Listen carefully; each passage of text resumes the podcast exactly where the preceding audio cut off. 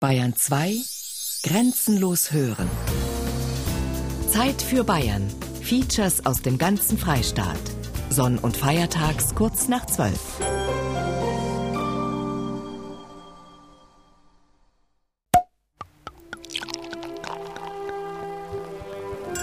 Das bayerische Jahr. Ist lustig, nicht? Denk- und Merkwürdigkeiten anno 2012. Hören Sie die Silvesterrevue der Bayern-Redaktion. Die soll doch wieder dahin gehen, wo sie hergekommen ist. Ja.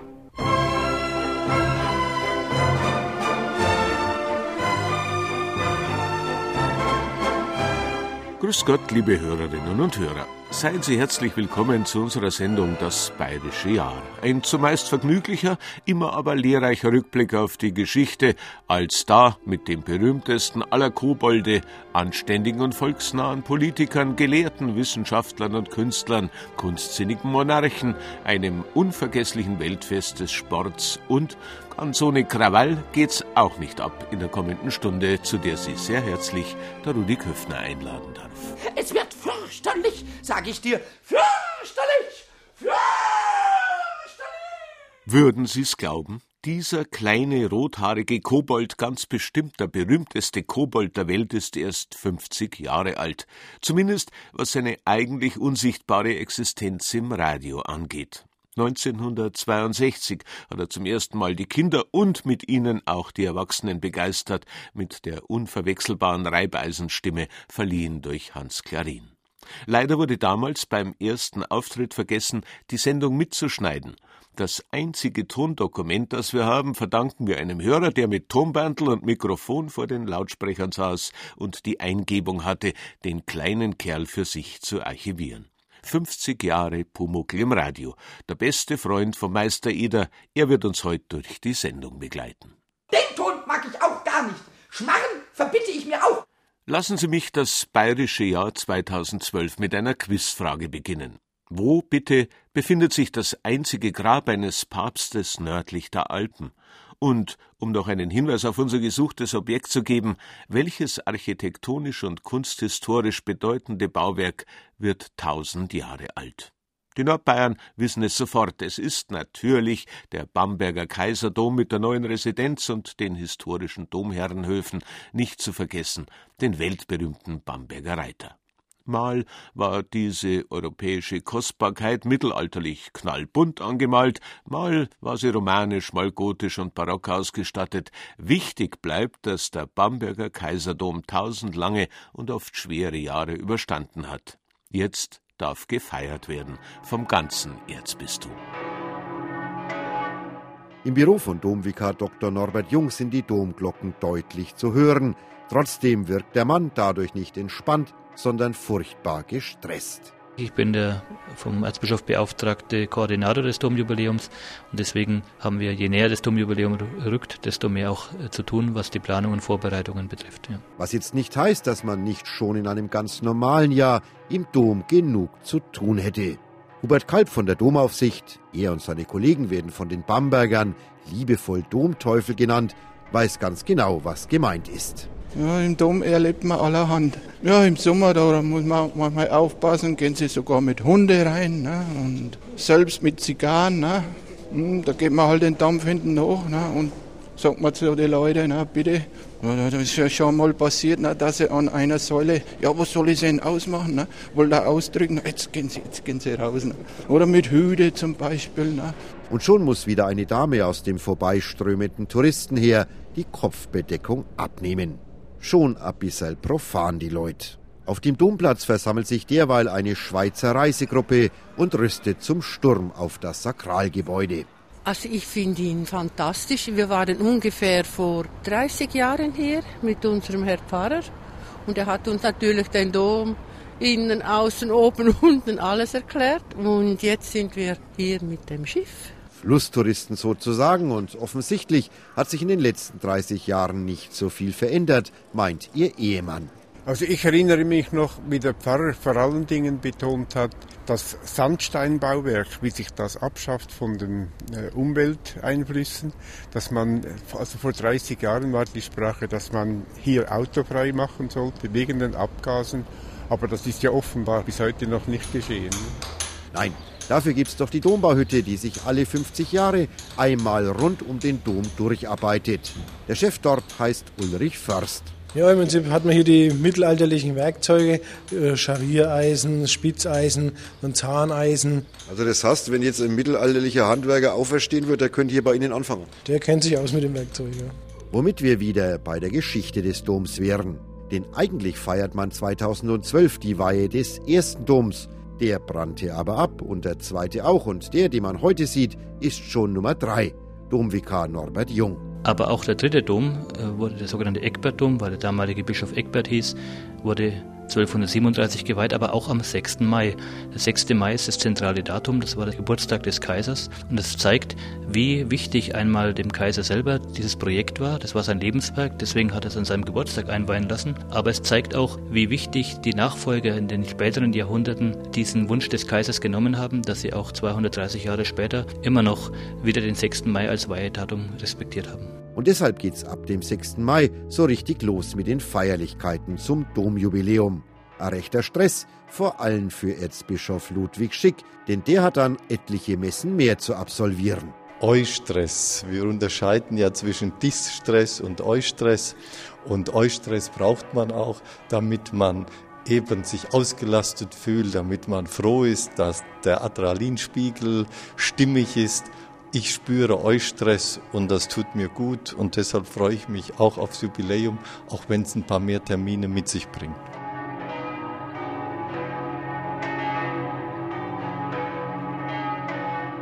Ein chinesisches Sprichwort sagt, willst du eine Stunde glücklich sein, dann trink dir einen Rausch an. Willst du aber Glück fürs ganze Leben, dann kaufe dir einen großen Garten.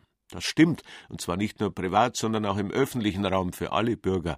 Ein schönes Beispiel der Botanische Garten in München, der nun schon 200 Jahre die Münchner und viele Touristen erfreut, auch wenn er, genau genommen, ein Forschungsgarten der damals neu gegründeten Bayerischen Akademie der Wissenschaften ist und ursprünglich gleich beim Stachus gepflanzt wurde.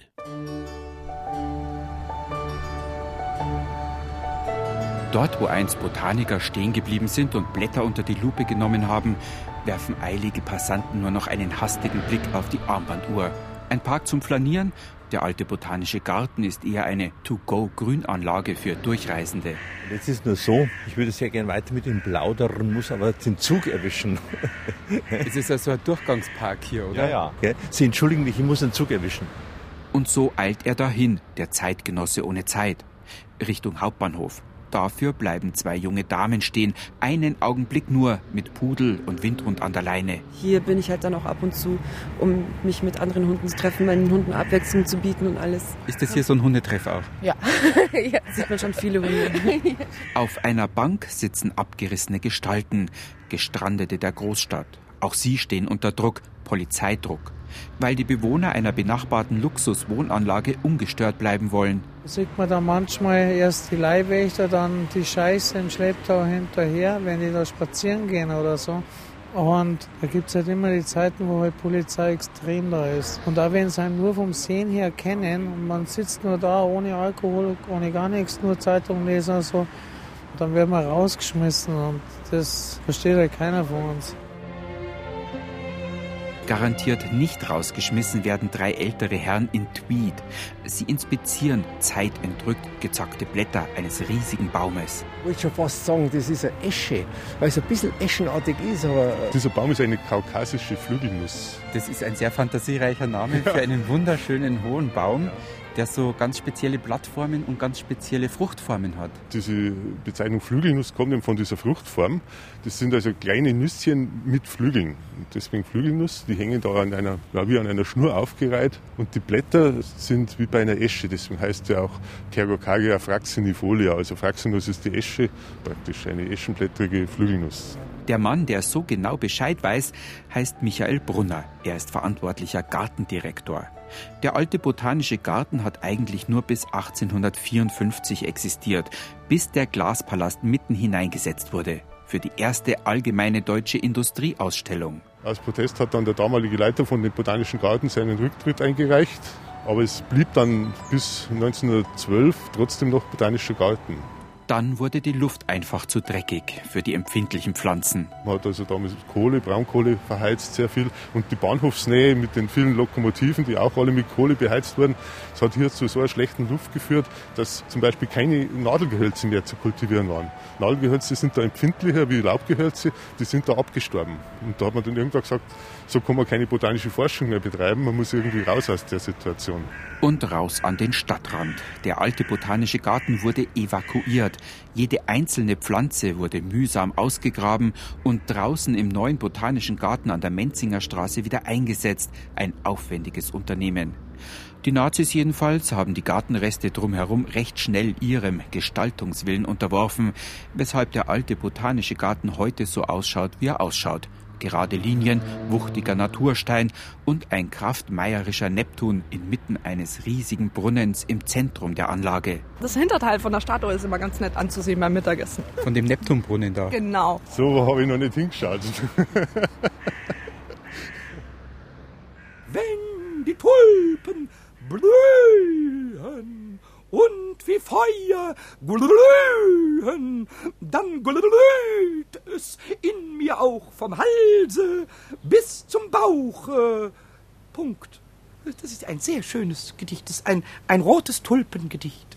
Ja, Dichte wem Gedicht gegeben, Blumen für den Pumuckel, ein Kobold, der schon seit 50 Jahren im bayerischen Rundfunk herumgeistert. Das ist ein gutes Gedicht. Wenn ich dir ein bisschen helfe, dann lernst du das. Und was hat sonst noch gegeben? Also abseits der ganz großen Ereignisse. Lassen Sie uns zurückschauen auf einen zu Unrecht in Vergessenheit geratenen Politiker und auf einen Ort des Schreckens. Vor 125 Jahren, am 10. November 1887. In Bamberg kommt Hans Ehard auf die Welt. 1946 wird er zum bayerischen Ministerpräsidenten gewählt, eineinhalb Jahre nach Kriegsende. Ich habe mir so gedacht, na, wenn du den Karren so anschieben kannst, dass die anderen weiterfahren können, dann hast du alles erreicht, was du erreichen kannst. Und es gab viel anzuschieben, zum Beispiel das Grundgesetz. Das Grundgesetz in der vorliegenden Fassung hat nicht die Zustimmung des Bayerischen Landtags gefunden. Bitte diese Zwischenrufe zu unterlassen. Wir kommen der Landtag ist das einzige Parlament, wo die Zustimmung nicht erteilt worden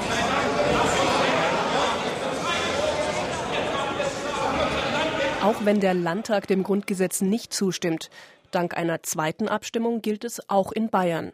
Und dass den Ländern darin so viele Mitwirkungsmöglichkeiten und Freiräume zugestanden werden, das ist auch ein Verdienst Hans Ehards. Vor 80 Jahren, im September 1932. Es bewegt sich in der stockfinsteren Geisternacht. Gruselig bemalte Fassaden vorne und drinnen elektrisch bewegte Figuren mit blinkenden Augen. Der Spuk der Freude macht.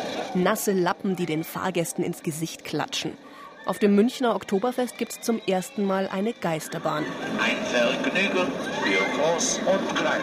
Sie ist der Nachfolger der als unsittlich verschrienen Tunnelbahn, die schon knapp 20 Jahre vorher auf der Wiesen um Fahrgäste gebuhlt hat.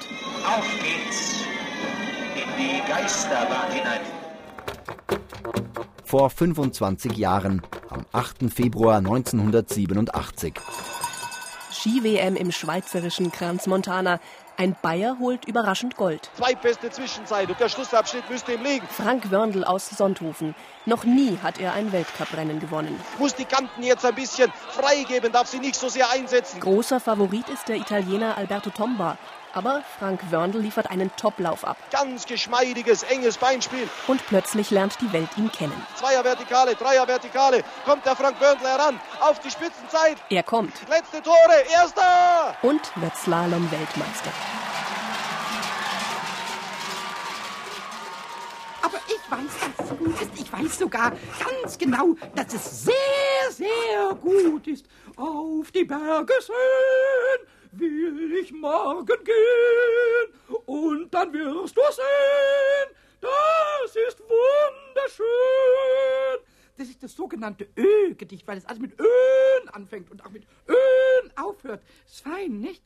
Johann Andreas Schmeller vor 160 Jahren in München gestorben, war Kustos, also Direktor der Hofbibliothek der heutigen Bayerischen Staatsbibliothek. Und er war gleichzeitig als Professor an der Münchner Universität einer der herausragenden Sprachwissenschaftler des 19. Jahrhunderts.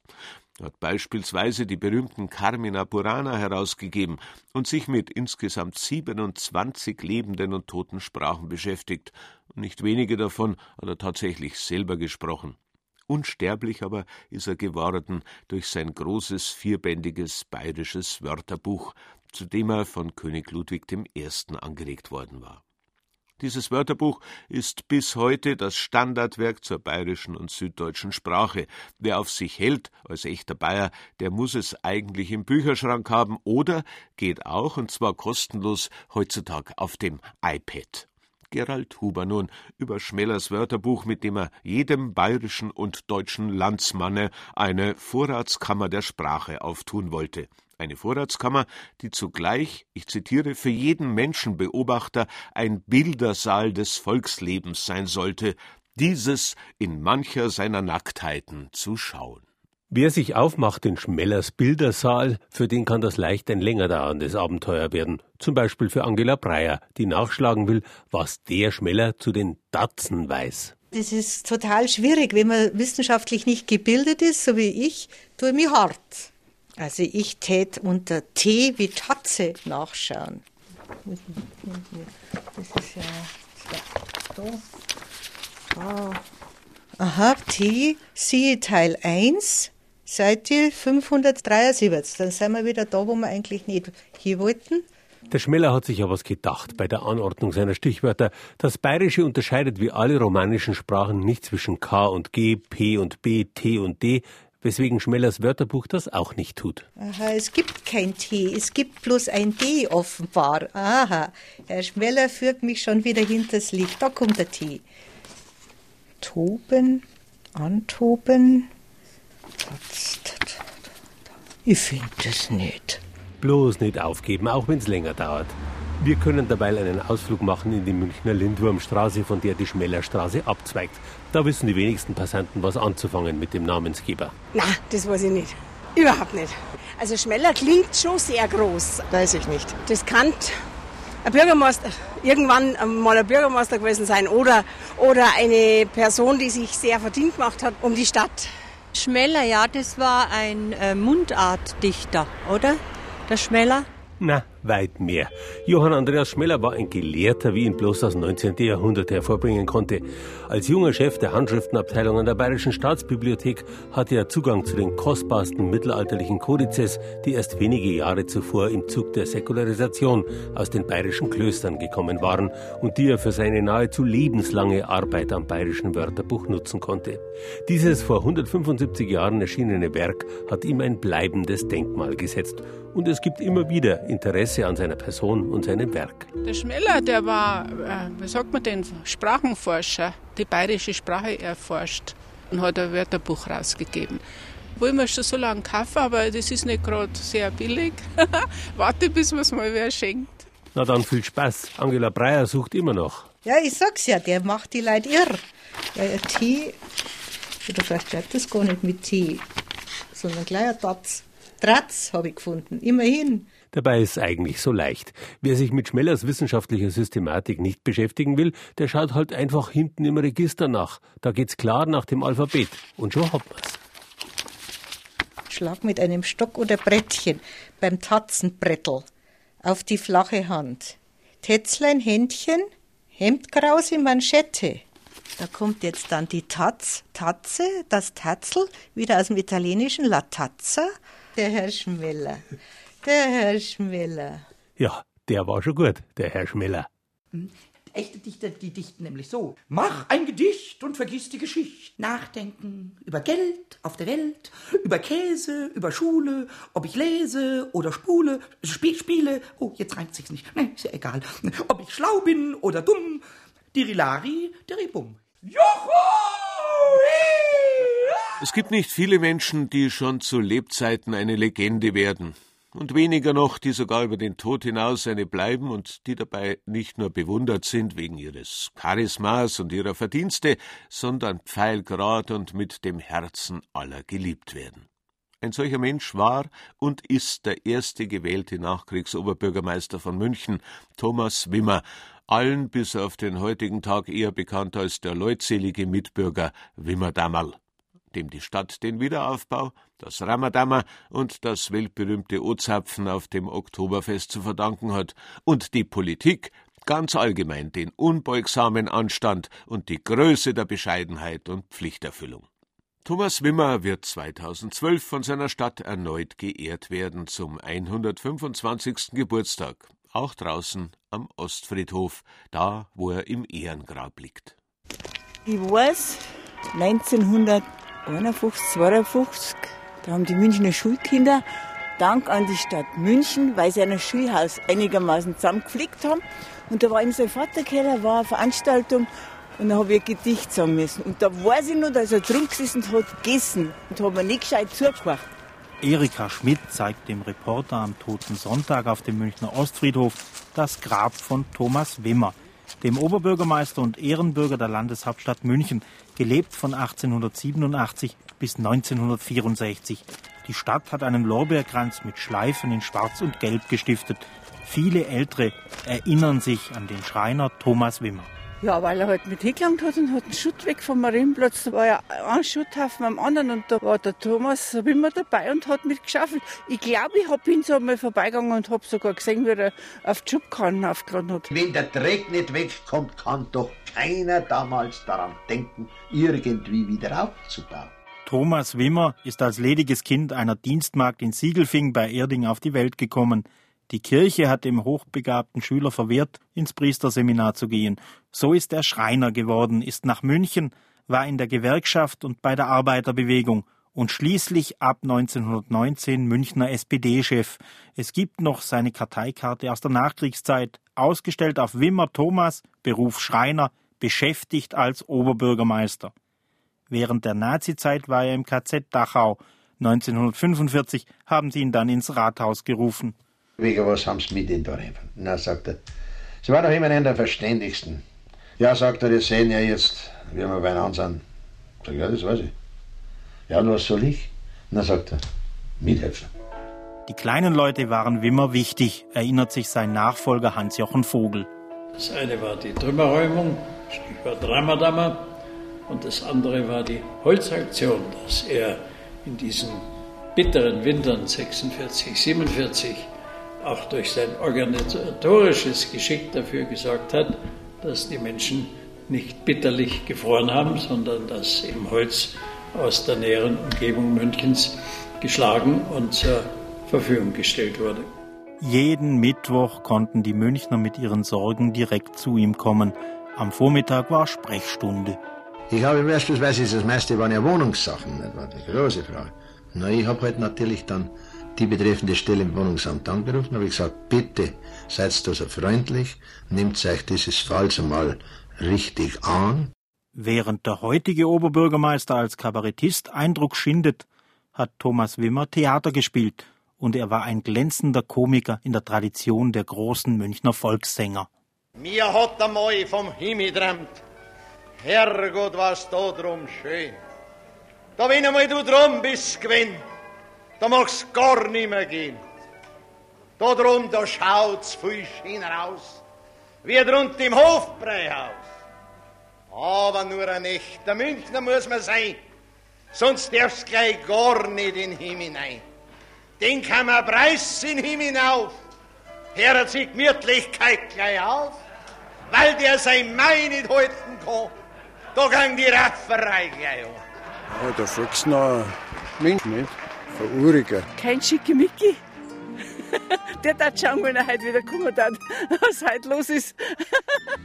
Er hat aufgebaut und das alte München bewahrt, war gegen die autogerechte Stadt und für den Wiederaufbau des alten Rathauses. Eine Ironie der Geschichte, dass seine Nachfolger ausgerechnet einen Teil des Münchner Altstadtrings nach Thomas Wimmer benannt haben.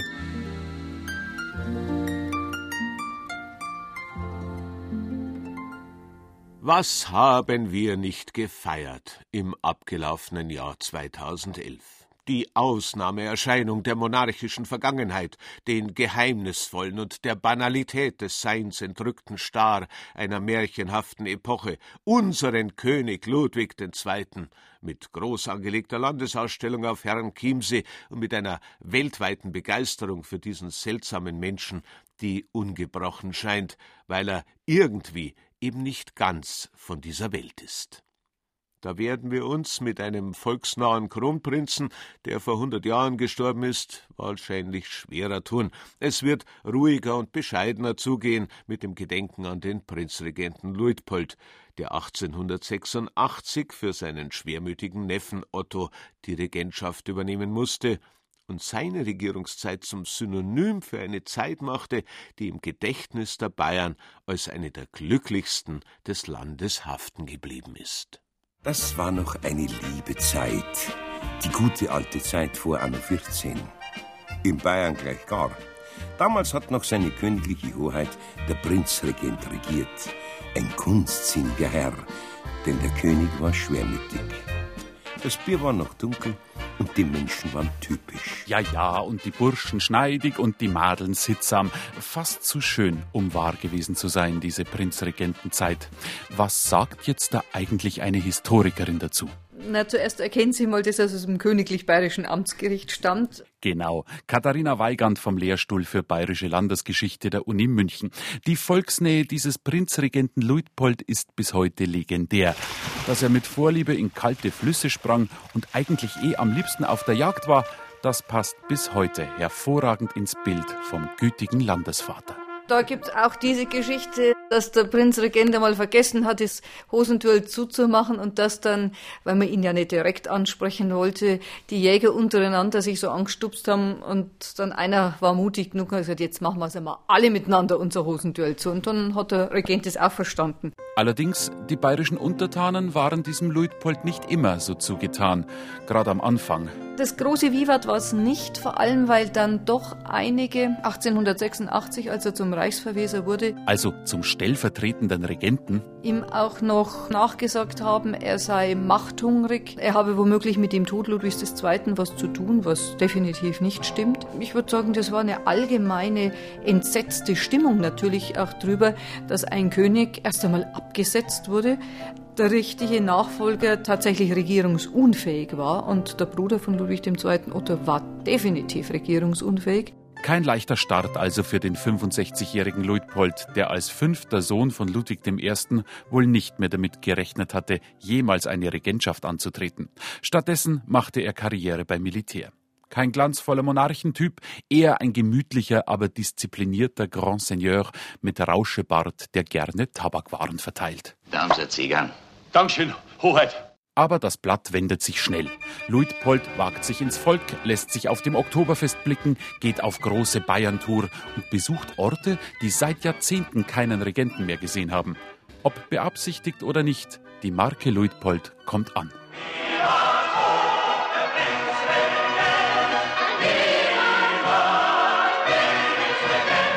Wenn Sie sich vorstellen, an jedem Bahnhof treten irgendwelche weiß gekleideten Mädels auf, bringen das 500. Gedicht zur Sprache und Sie müssen daneben stehen und müssen sich das geduldig anhören, dann kann man nur sagen, Respekt vor einem, der das im Alter von 65 Jahren dann erst begonnen hat. Die große Politik ist seine Sache weniger. Die überlässt er gern den Ministern. Stattdessen widmet er sich. Da haben Sie Zigarren. Ja, ja, und der Förderung von Wissenschaft und Kunst.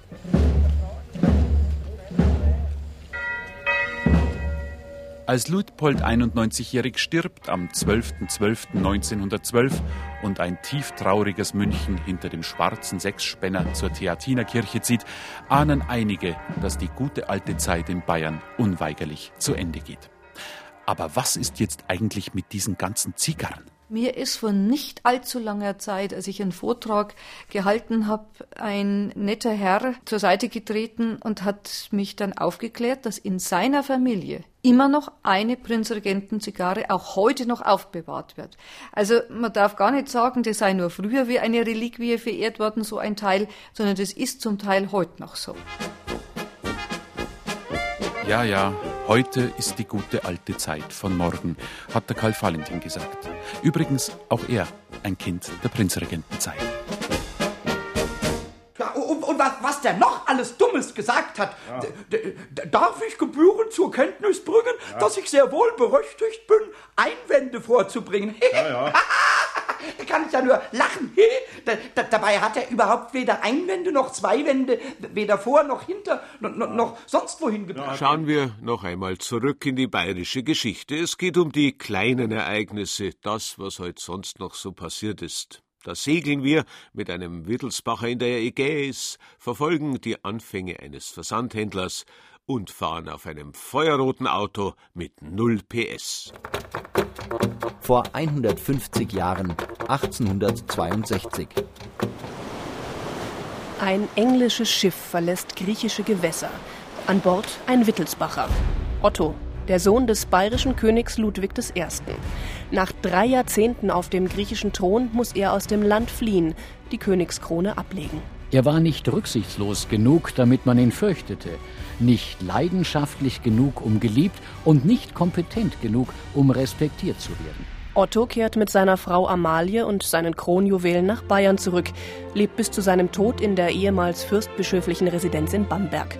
Es dauert fast 150 Jahre, bis wieder ein deutscher Otto König von Griechenland wird. Seniori, so Apodikopsi, Aber Otto Rehagel ist erstens nur ein Fußballkönig und zweitens kein Bayer. Vor 100 Jahren, am 5. Juni 1912. In Würzburg kommt Josef Neckermann auf die Welt. Er lernt Kaufmann 1950 wird die Neckermann Versand KG ins Handelsregister eingetragen. Eine Erfolgsgeschichte beginnt. Schreib an Neckermann. Und bestell den Katalog. 1950 sind wir damit gestartet mit einem lächerlichen Katalog von zwölf Seiten. Such in Ruhe die Sachen aus. Alles bringt die Post ins Haus. Schau den Katalog dir an. Was auf diesen Seiten steht, spricht für Preis und Qualität. Darum schreib an Neckermann.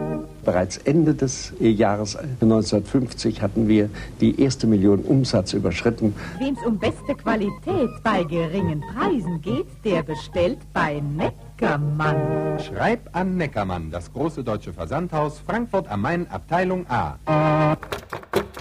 Vor 40 Jahren, 1972. 58 mal 29 mal 38. Das sind die Maße, die Kinderherzen höher schlagen lassen. Auf der Nürnberger Spielwarenmesse wird das Bobbycar erstmals vorgestellt. Ein feuerroter Plastikflitzer. Viva Bobbycar, ich fahr mit meinem Bobbycar. Viva Bobbycar, es fährt so wunderbar. Erfunden hat das Bobbycar Ernst Bettag, damals Geschäftsführer der Spielzeugfirma Big in Fürth. Entweder entwickelt sich ein Artikel zum großen Markterfolg oder wird ein großer Flop.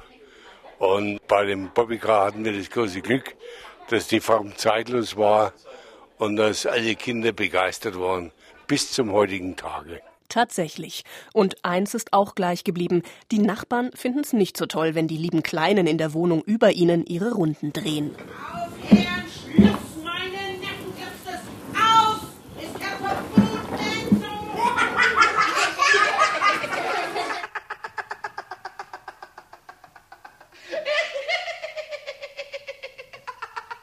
Der Bayer an sich und äh, übrigens die Bayerin gleich gar nicht. Der Bayer ist nicht bekannt dafür, ein gewalttätiges und der Rauferei oder gar dem Aufruhr zugeneigtes Wesen zu haben. Gut, sagen wir mal, wenn der Bierpreis gar zu unverschämt steigt, dann könnte leicht sein, dass uns die Hand ausrutscht, aber sonst leben und leben lassen, Liberalitas Bavariae etc. pp. Umso mehr wird auch heute noch darüber spekuliert, was denn damals in den nur klimatisch heißen Juninächten 1962, also vor 50 Jahren, was damals im Münchner Bohemviertel Schwabing passiert ist, wie aus einem harmlosen Gaudiamus igitur juvenes dum sumus mit Musik auf dem Boulevard Leopold die fünf Tage währenden Schwabinger Krawalle entstehen konnten. Mit einer sich faschistoid gebärenden Polizei und einer Vorhut der Studentenrevolte von 1968.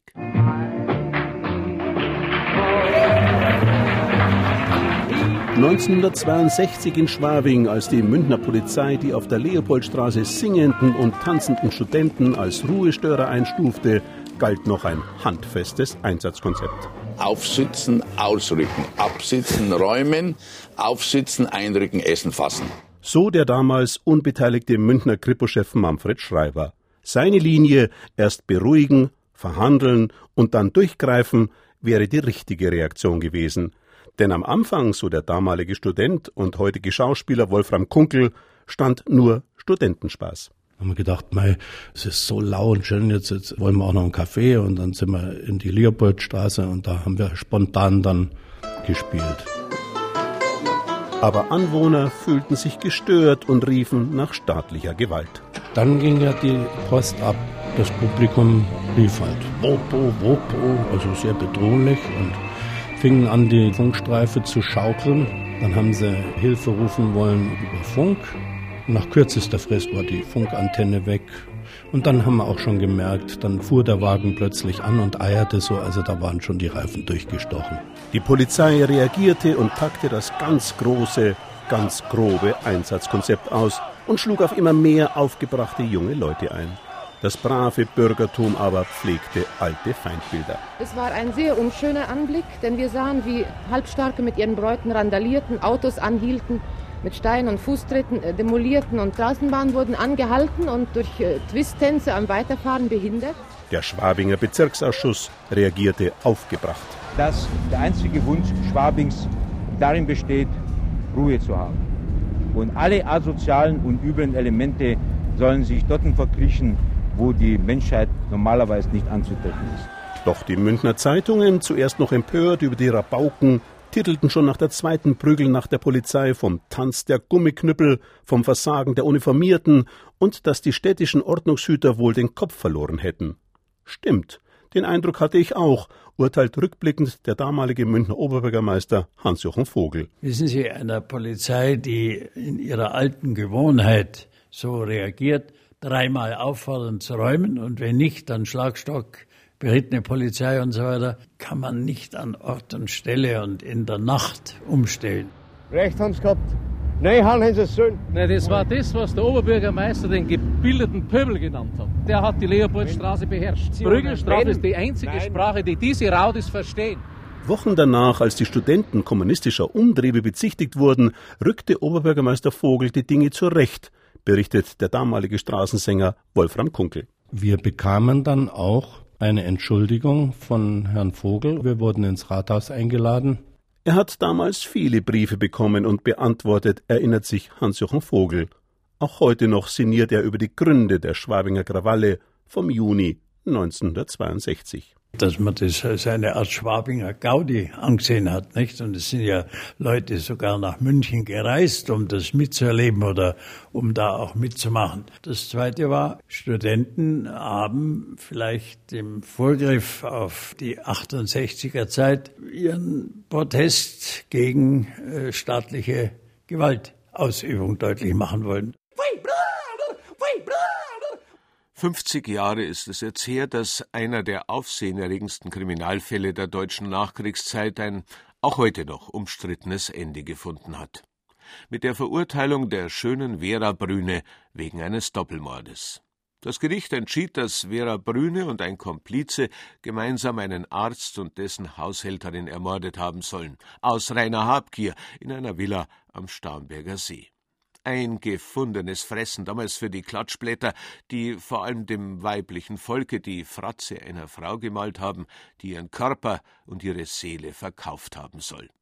Spektakulärer Prozess oder Schaubühne, auf der sinistre Machenschaften im Verborgenen gespielt wurden.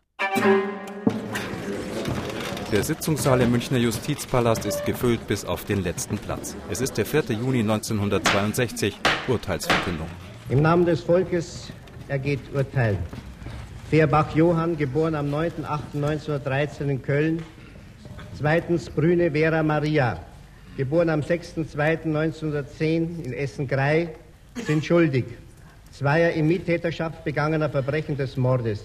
Sie werden zu lebenslangem Zuchthaus verurteilt.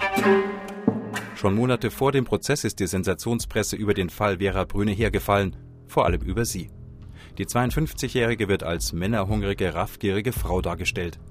Kaum jemand, der an ihrer Schuld zweifelt. Das Motiv Habgier, die Verurteilung reine Formsache. Im Jahr 2000, lange nach ihrer Haftentlassung, gibt Vera Brüne ihr erstes Interview für einen Dokumentarfilm, der in der ARD ausgestrahlt wird.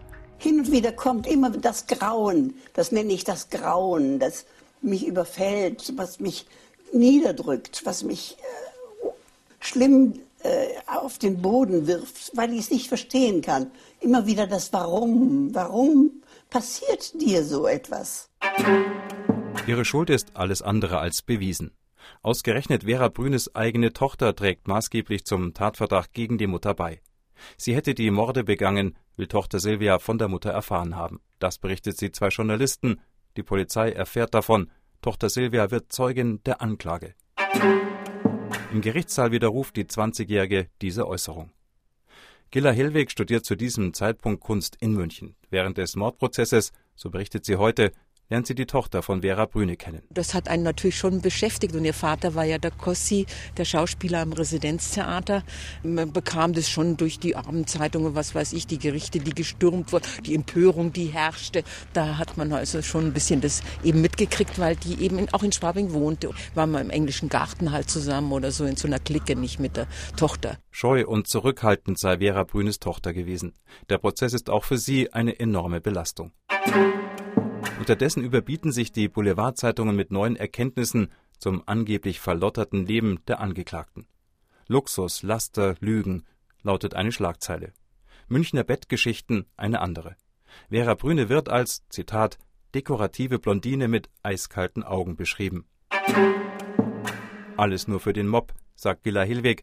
Die Münchner Studenten wollen damals von all dem nichts wissen. Unter Studenten, das war einfach nur, dass mich eigentlich ein bisschen empörte über die Spießer, die da über den äh, Lebenswandel der Vera Brüne so voyeuristisch beteiligt haben. Die Medien dichten Vera Brüne zahlreiche Männerbekanntschaften an.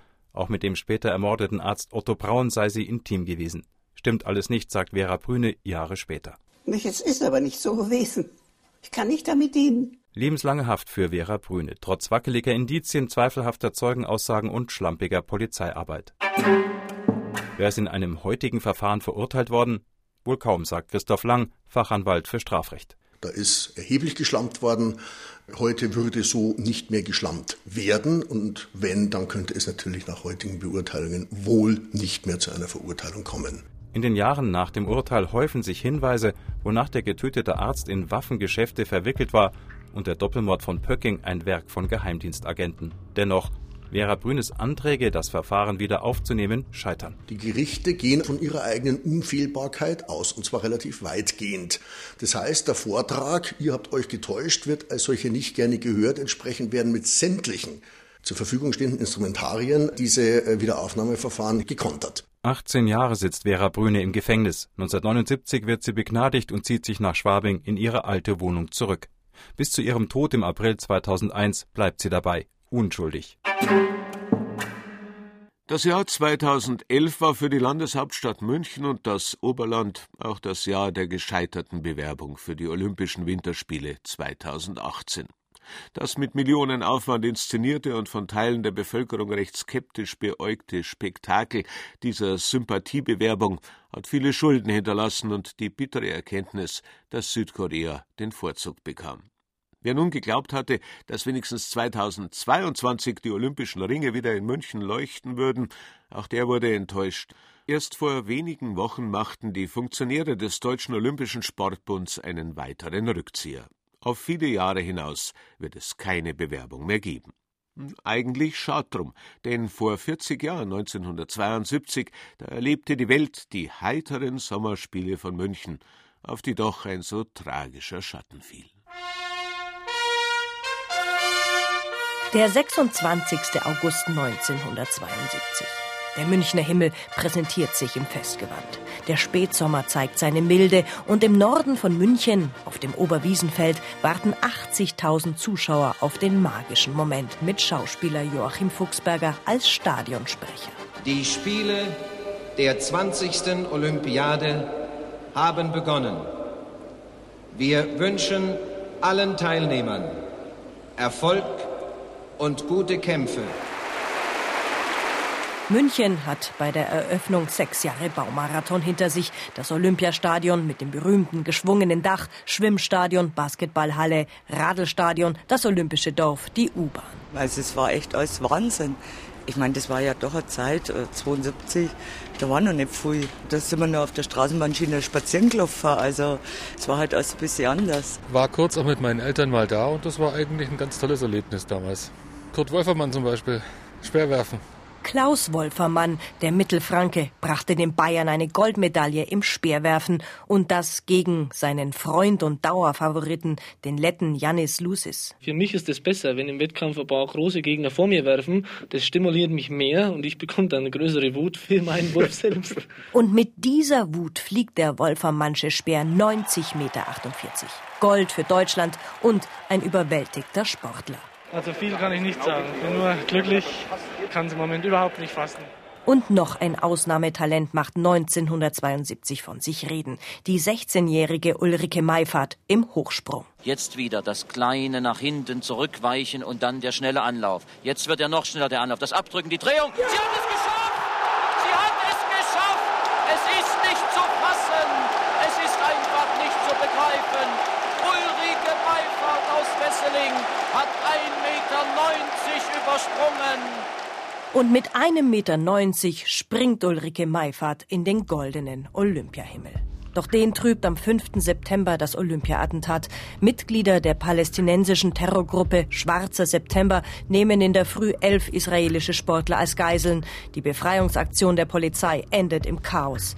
Alle Geiseln, die Terroristen und ein Polizist kommen ums Leben. Dennoch, die Spiele gehen weiter nach einem Tag Unterbrechung. IOC-Präsident Avery Brundage spricht die vier magischen Worte. The games must go on. Ich denke immer nur mit Grausen dran. Dass das sehr heiter anfing einfach und dann eben sehr mühsam zu Ende gebracht worden ist. Ne? Das ging wirklich durch ganz Deutschland durch, dieser Anschlag. Die spätsommerliche Leichtigkeit ist dahin. Ratlosigkeit, Bestürzung und Trauer haben sich über München gelegt, bis am 11. September das olympische Feuer erlischt. 17 Tage brannte das olympische Feuer. Nun wird es verlöschen.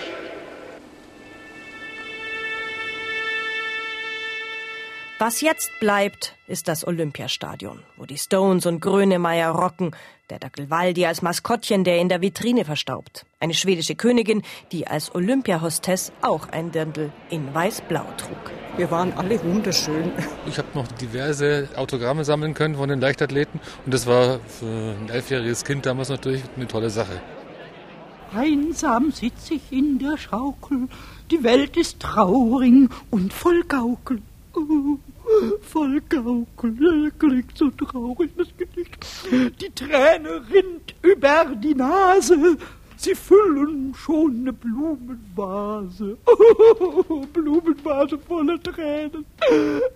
So traurig. Und lassen Sie uns noch einmal zurückschauen auf all das, was sonst noch so war.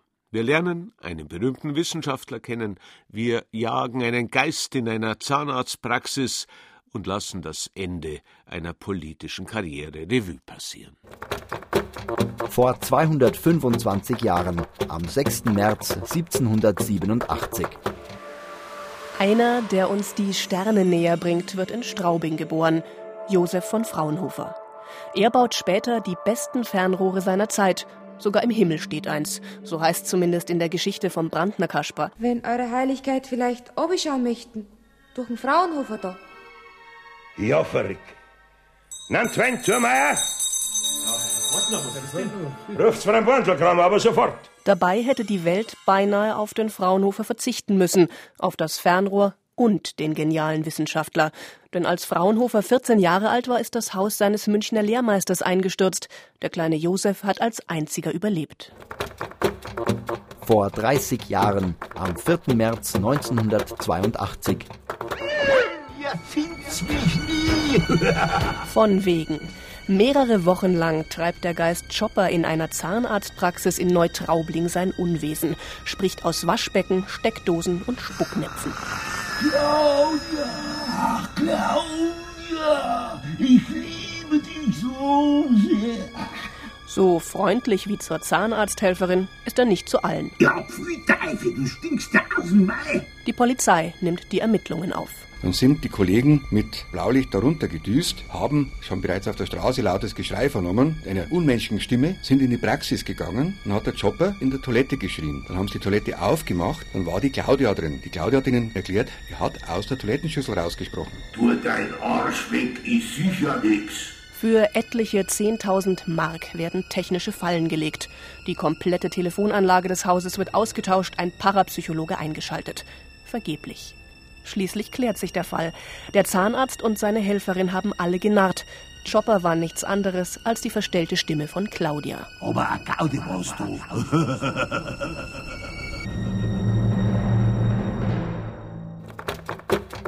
Vor fünf Jahren, am 18. Januar 2007. nicht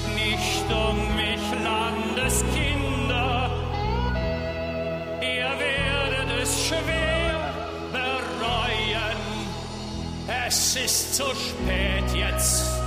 Spart euch die Tränen. Ich werde weg sein. Ihr kriegt den Wegstein.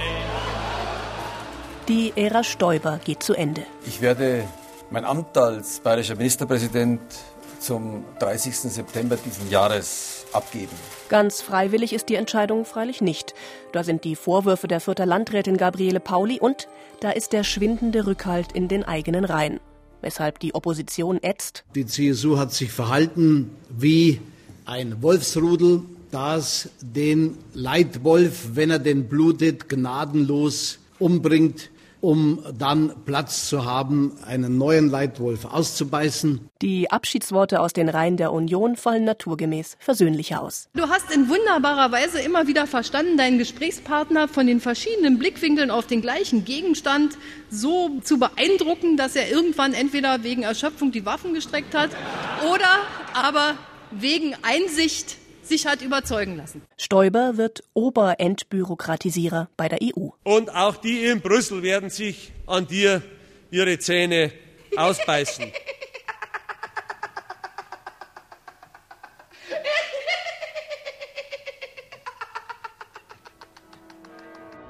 Sie hörten unsere Sendung Das Bayerische Jahr 2012 mit Beiträgen von Heiner Gremer, Veronika Lohmöller, David Friedmann, Gerald Huber, Anton Rauch, Michael Zametzer, Rudolf Erhard, Henning Pfeiffer und Tanja Gronde. Wir bedanken uns fürs Zuhören und wünschen jetzt vor allem Gesundheit, aber auch das nötige Quäntchen Glück fürs neue Jahr. Machen Sie es gut und für Gott.